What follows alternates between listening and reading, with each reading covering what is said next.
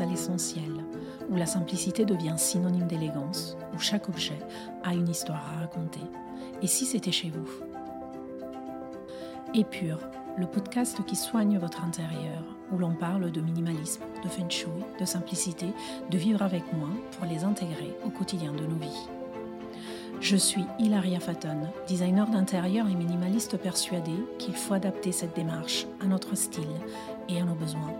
Je serai votre guide dans ce voyage vers un intérieur moins encombré. On sera ensemble pour des épisodes courts, parfois même des épisodes pilules, avec des réflexions rapides et percutantes, et de temps en temps avec des invités inspirants pour un partage plus en profondeur.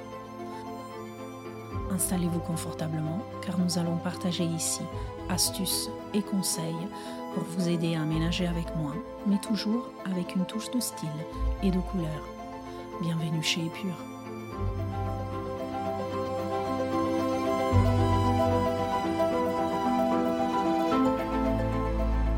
Bonjour et bienvenue dans ce premier véritable épisode de Épure. Avant de commencer, de rentrer dans le vif du sujet, je voulais tout de même m'excuser pour ma voix. Je lutte depuis trois semaines avec les conséquences d'une bronchite qui ont laissé mes cordes vocales un peu éraillées. Et euh, vous avez déjà de la chance parce que la semaine dernière, j'avais encore la voix de la femme de Barry White. Mais bon, ça va mieux, mais pas tout à fait bien. Et surtout, j'espère que pendant cet épisode, elle va rester stable parce qu'elle a la tendance, euh, la fâcheuse tendance à monter dans les aigus ou à descendre dans les graves sans, sans prévenir. Et du coup, j'espère juste que pour l'épisode 2, j'aurai récupéré mes cordes vocales d'habitude et ma voix surtout d'habitude. Aujourd'hui, j'avais envie de vous parler de minimalisme, très original par ici, mais surtout d'un minimalisme différent. Un minimalisme euh, plus en phase avec euh, nos goûts, nos envies, euh, nos besoins. Et pour ça, on va partir très loin pour revenir un tout petit peu dans nos maisons. Savez-vous que encore aujourd'hui, l'image la plus répandue d'un intérieur minimaliste est celle d'un intérieur blanc, monochrome, sans décoration, aux surfaces vides, dépourvu de toute recherche esthétique. Des ambiances aseptisées, on n'a pas forcément envie d'y vivre et on n'a pas forcément envie d'avoir un intérieur pareil. C'est pourtant l'image qu'encore aujourd'hui euh, s'inscrit et s'est ancrée dans euh, l'imaginaire collectif. Un autre minimalisme est possible était le titre d'un article que j'ai écrit il y a bientôt deux ans pour un magazine de la presse indépendante, Manola, qui prône l'éthique et l'esthétique de la maison. C'était l'occasion pour moi de mettre par écrit, noir sur blanc, cette image de minimalisme que je partageais de façon quasiment quotidienne et qui pour moi est essentielle pour que la démarche minimaliste devienne durable. Concrètement, on peut vivre la démarche minimaliste à la lettre. On peut réduire nos possessions, faire attention à ce qu'on consomme, éviter de continuer à accumuler dans nos maisons. Mais si à côté de ça, on n'associe pas la démarche à une esthétique qui nous est propre, qui nous correspond, on ne peut pas se sentir bien chez nous et du coup, on ne peut pas tenir sur le long terme. La démarche minimaliste, sur le long terme, va échouer. Aujourd'hui, pour commencer, j'avais envie déjà de faire une différence entre la démarche minimaliste et l'esthétique minimaliste. Ces deux concepts sont liés, mais c'est pas tout à fait la même chose. Et pourtant, dans la tête de beaucoup de gens, ça reste encore le même concept. Du coup, tout est très flou, les gens ne s'y approchent pas à l'un parce qu'ils ont peur de l'autre, et euh, ça crée des obstacles que ça serait tellement plus simple de voir évacuer. Le commentaire que j'ai le plus souvent, c'est j'aime trop la déco pour pouvoir être minimaliste. Aujourd'hui, j'ai envie de vous dire que ce n'est pas la déco qui vous empêche, ou votre passion pour la déco, qui vous empêche de devenir minimaliste. Je vais vous montrer le contraire. La décoration qui ne peut absolument pas être assimilée au minimalisme, c'est ce que j'appelle la décoration accumulation.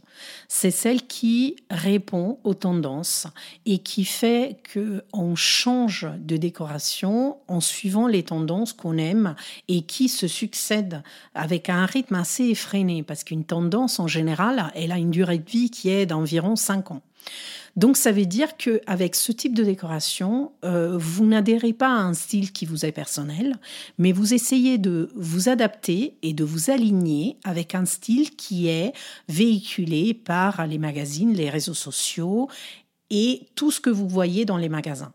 Du coup, vous accumulez, vous achetez et vous êtes prête à racheter de nouveau quand la tendance est passée et quand concrètement vous en avez marre de ce que vous avez à la maison parce que ce n'est pas vous, ça ne correspond pas à vous. Opposé à la décoration accumulation, il y a la décoration style. Et c'est celle qui va nous permettre de avoir une démarche minimaliste durable parce qu'elle répond à des besoins, à des envies et à des goûts qui nous sont propres, qui peuvent parfois croiser les tendances du moment, mais qui ne seront pas étroitement liées aux tendances en cours. Concrètement, qu'est-ce que c'est la démarche minimaliste?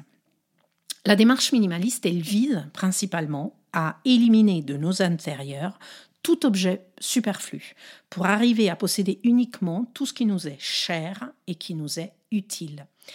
Elle a trois avantages principaux. On gagne de l'espace parce qu'on récupère des mètres carrés précieux en nous débarrassant des meubles contenants une fois qu'on a réussi à virer tout ce qu'il y a à l'intérieur. On gagne du temps parce que, avec moins d'objets et moins de meubles, on a besoin de moins de temps pour faire le ménage, pour faire le rangement et pour organiser son intérieur. On gagne aussi de l'argent parce qu'on adhère à une consommation plus réfléchie on consomme moins, on consomme mieux.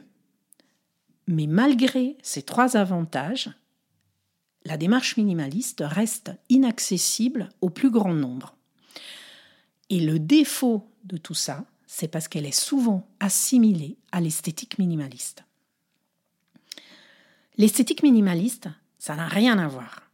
Alors déjà, elle naît à la moitié du siècle dernier, vers les années 60 en opposition à l'exubérance de courants artistiques intérieurs contemporains. Elle naît, elle s'inspire énormément dans les travaux du Bauhaus, une école d'art, de design et d'architecture qui avait été fondée dans les années 20 en Allemagne. Et surtout, elle repose sur le célèbre Less is More de Miss van der Rohe, qui devient un des principes fondateurs de cette esthétique. Concrètement, elle se base sur, un retour à l'essentiel, sur une sobriété affichée et un refus absolu du superflu. On va revenir aux bases de l'objet. Par exemple, une chaise, elle a besoin de quatre pieds, d'une assise, d'un dossier. Elle n'a pas besoin de décoration, de volutes. Elle n'a pas besoin de euh, éléments décoratifs supplémentaires. Son rôle, sa fonction est celle de pouvoir s'asseoir. Les quatre pieds, l'assise et le dossier vont permettre de faire ça. L'esthétique minimaliste ramène l'objet à l'essentiel de sa fonction et de son utilisation. Le problème, c'est que déjà à cette époque-là, on associait cette esthétique minimaliste avec un intérieur au mur blanc dépourvu de tout motif décoratif et de toute décoration. Cette image est malheureusement restée dans notre euh, imaginaire et c'est l'image dont je vous parlais au tout début de cet épisode. Plus récemment, le minimalisme est devenu une tendance décorative qui en soi est antinomique puisque le minimalisme nie toute place à la décoration. Et pourtant, on avait des magasins au rayonnage entier de décoration minimaliste. On vous donnait l'impression qu'en achetant ce bougeoir, cet objet, cette boîte, cette chaise, vous puissiez adhérer à l'esthétique minimaliste. Le titre même de cet épisode est Un autre minimalisme est possible.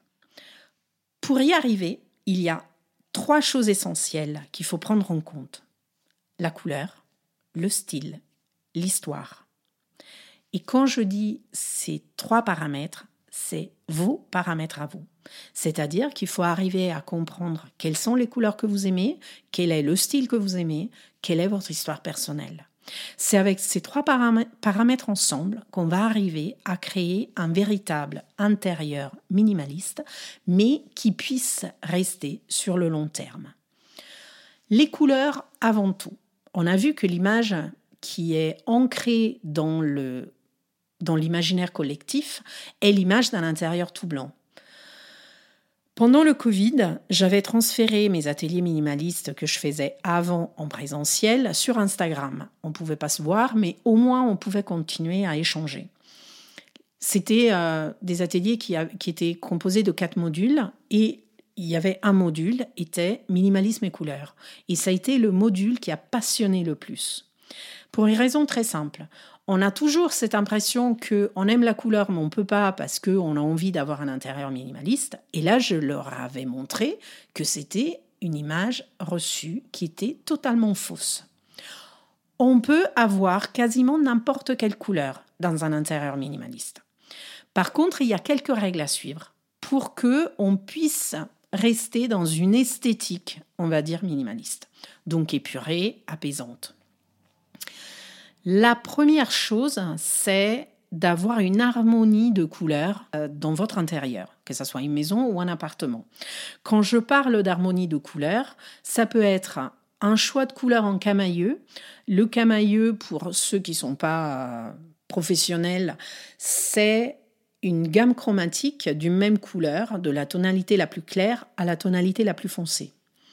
C'est le moyen avec lequel on ne peut pas se tromper. C'est-à-dire que le moment où vous avez identifié que vous aimez bien cette couleur, vous allez choisir sur son camailleux, selon les marques de peinture, selon les nuanciers, vous avez entre 6, 8, 10 parfois tonalités dans le même camailleux. Vous allez choisir selon les espaces une tonalité plus claire par-ci, une tonalité plus foncée par-là. Vous ne pouvez pas vous tromper tout simplement parce que vous restez fidèle à la même couleur. Et vous créez une harmonie dans votre intérieur tout simplement parce que n'importe la pièce que vous parcourez, et si vous parcourez l'intégralité de votre espace, votre œil, il aura toujours la perception de cette couleur qui est par moments plus claire et par moments plus foncée. Une autre option, c'est celle de choisir des couleurs qui ont la même base on parle souvent de couleurs chaudes et de couleurs froides. Concrètement, une couleur froide, c'est une couleur qui a une, pointe de gris, et une couleur chaude, vous avez à l'intérieur une pointe de jaune, de, magenta. Toutes les couleurs ont des, euh, des, nuances qui sont plus chaudes ou plus froides. L'important, c'est de comprendre quelles sont les couleurs qui vous parlent le plus, celles que vous aimez le plus. Pour vous donner un exemple précis, les couleurs Foul Ball, que beaucoup connaissent, sont souvent des couleurs qui ont à l'intérieur des tonalités légèrement grisées de tous leurs nuanciers, mais c'est le cas pour un grand nombre de leurs couleurs.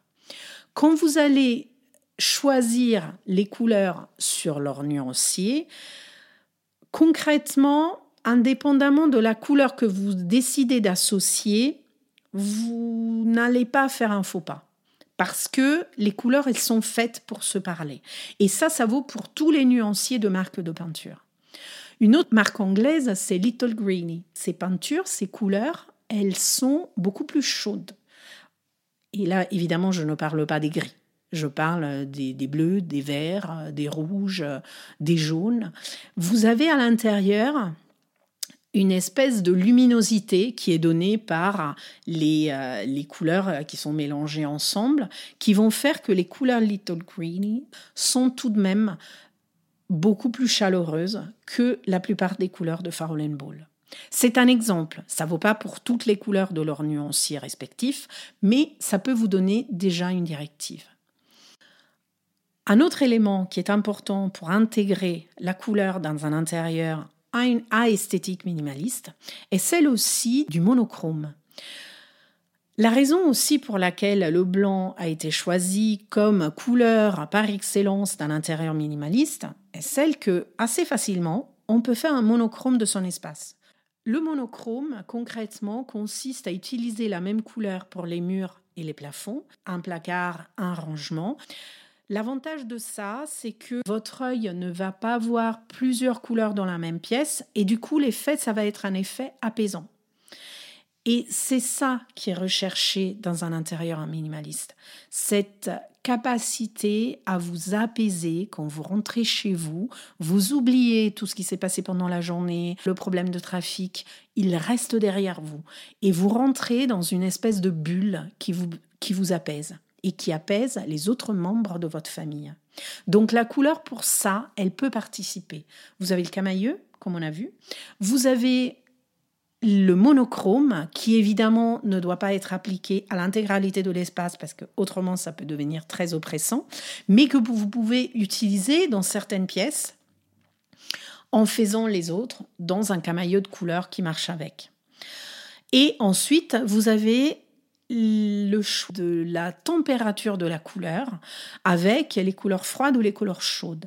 Cet élément-là est essentiel et pour vous, c'est essentiel de le savoir, de le connaître et de le comprendre parce que, indépendamment de la température de couleur que vous allez choisir, c'est une famille de couleurs que vous allez aimer sur le long terme. En plus de la couleur, il y a le style. Le style est quelque chose d'extrêmement personnel on parle souvent, euh, on a dans la décoration d'intérieur des styles qui reviennent ou des styles qui se sont véritablement ancrés à certaines époques. On a eu le style industriel, le style bohème, le style minimaliste aussi. Mais le problème, c'est que le style personnel n'est pas une page de magazine. Vous n'êtes pas obligé d'avoir tout votre salon dans un style bohème pour que votre style soit bohème. Vous n'avez même pas besoin de donner une étiquette à votre style. Votre style, c'est à vous.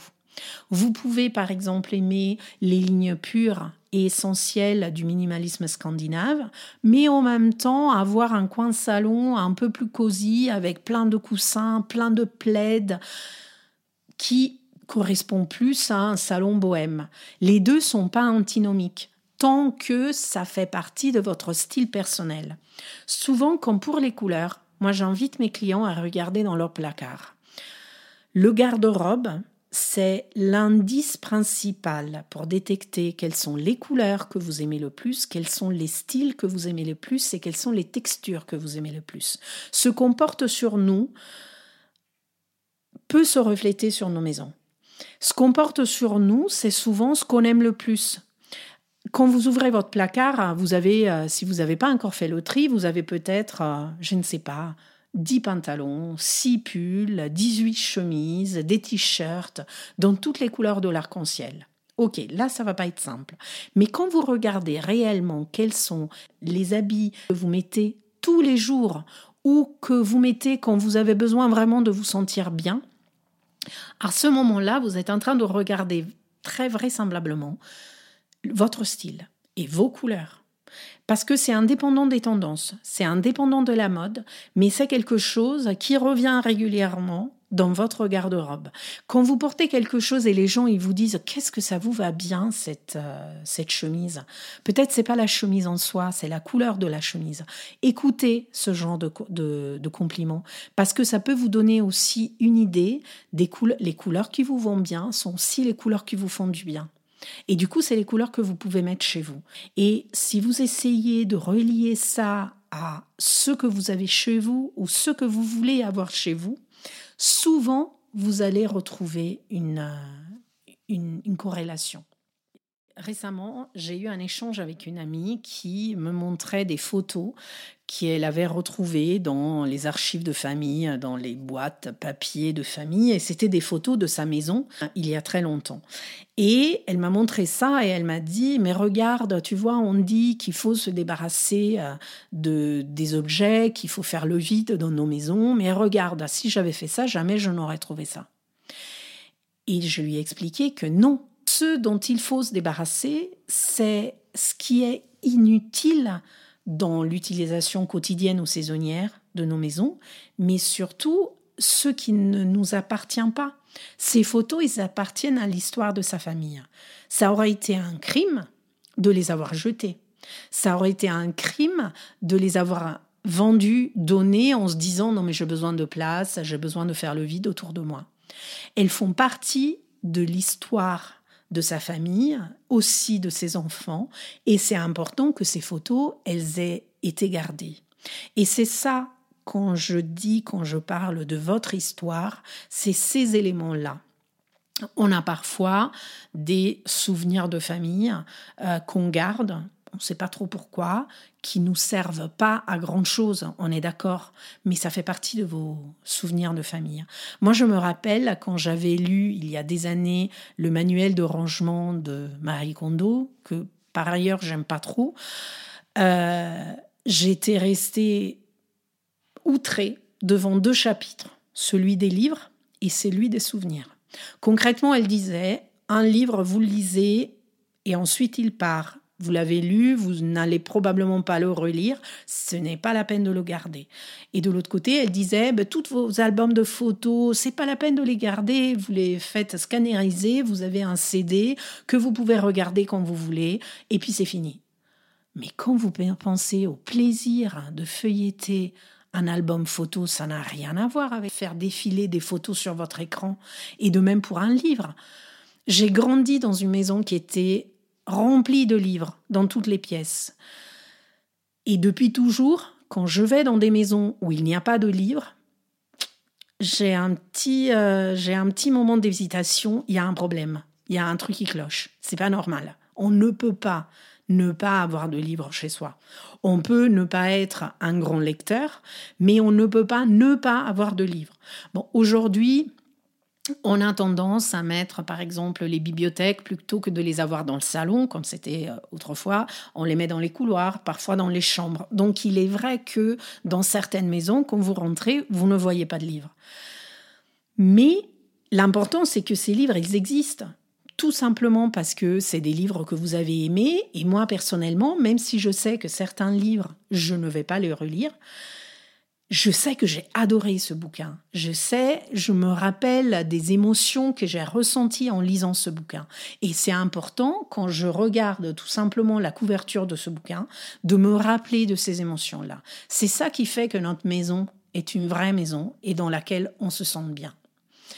Pour revenir à l'histoire du coup de votre style, on a souvent, par exemple, des cadeaux de famille, des meubles de famille, des choses qu'on n'aime pas, qui ne nous appartiennent pas. Dans ce cas-là, je vous dis go, allez-y, débarrassez-vous de tout ça. Mais dans ce lot-là, il y a forcément des objets, des souvenirs, des éléments qui vous font quelque chose quand vous les regardez. Et c'est ces éléments-là qu'il faut garder. Quand vous arrivez à réunir ces trois éléments, les couleurs qui vous appartiennent, qui vous font sentir bien, le style qui est à vous, qui vous est propre, et surtout votre histoire personnelle, vous ne pouvez pas vous tromper. Votre démarche, elle va rester durable, elle va survivre aux tendances, elle va survivre sur le long terme. Encore une fois, l'image qu'il faut qu'on ait devant nos yeux, quand on parle d'esthétique minimaliste, n'est pas une image de vide. On dit souvent, il y a une citation que j'adore, le minimalisme, ce n'est pas vivre sans, le minimalisme, c'est vivre avec ce qui compte pour nous. Le but de cet épisode était donc de vous montrer que effectivement un autre minimalisme est possible, un minimalisme qui relie histoire, couleur, style pour arriver véritablement à avoir un intérieur qui soit le plus proche de nous, de nos envies et de nos besoins. Aujourd'hui, être minimaliste, c'est véritablement faire le choix d'avoir moins, mais d'avoir du beau, d'avoir des objets qu'on aime, de manger tous les jours dans la belle vaisselle avec les beaux couverts, avec les beaux verres. C'est avoir la place enfin d'exposer, de mettre sur nos étagères les, les objets qui font notre histoire et dont on est fier. C'est véritablement réussir à feuilleter des magazines d'écho sans avoir la frustration de se dire oh, je ne peux pas avoir tout ça. C'est juste apprécier ce qu'on regarde parce qu'on est entouré parce qu'on aime. Et aujourd'hui, c'est surtout dépenser différemment notre argent et arriver à faire des choix réfléchis par rapport à ce qu'on doit et ce qu'on veut acheter. Et ne plus se sentir obligé de passer par la case consommation compulsive, tout simplement parce que on est déprimé, on n'est pas bien, on a le blues et parce que bah, on n'a pas les objets qui comptent et qui font que euh, nos images elles sont tendance sur les réseaux sociaux. Aujourd'hui, être minimaliste, c'est véritablement décider de vivre avec moins, mais uniquement avec du beau. C'est avoir une harmonie esthétique dans nos maisons et surtout de se faire plaisir avec ce qu'on a parce qu'on l'a choisi et parce qu'on a décidé de le garder.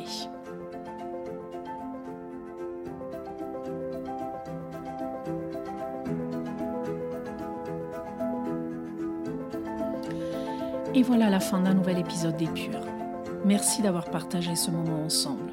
Si vous avez aimé, n'hésitez pas à vous abonner pour être informé des prochains épisodes et à partager avec vos proches en story ou sur d'autres réseaux. Si vous avez envie de poursuivre cet échange, je vous attends sur mon compte Instagram, Hilaria Faton, ou sur mon site internet, hilariafaton.com, où vous pouvez également vous abonner à l'éditorial, la newsletter mensuelle où l'on parle de nos sujets préférés en toute simplicité. Et si vous écoutez sur Apple Podcast, des étoiles et un petit commentaire feront connaître Épure au plus grand nombre. Et vos retours feront ma journée. Grazie per avermi ascoltato e a presto.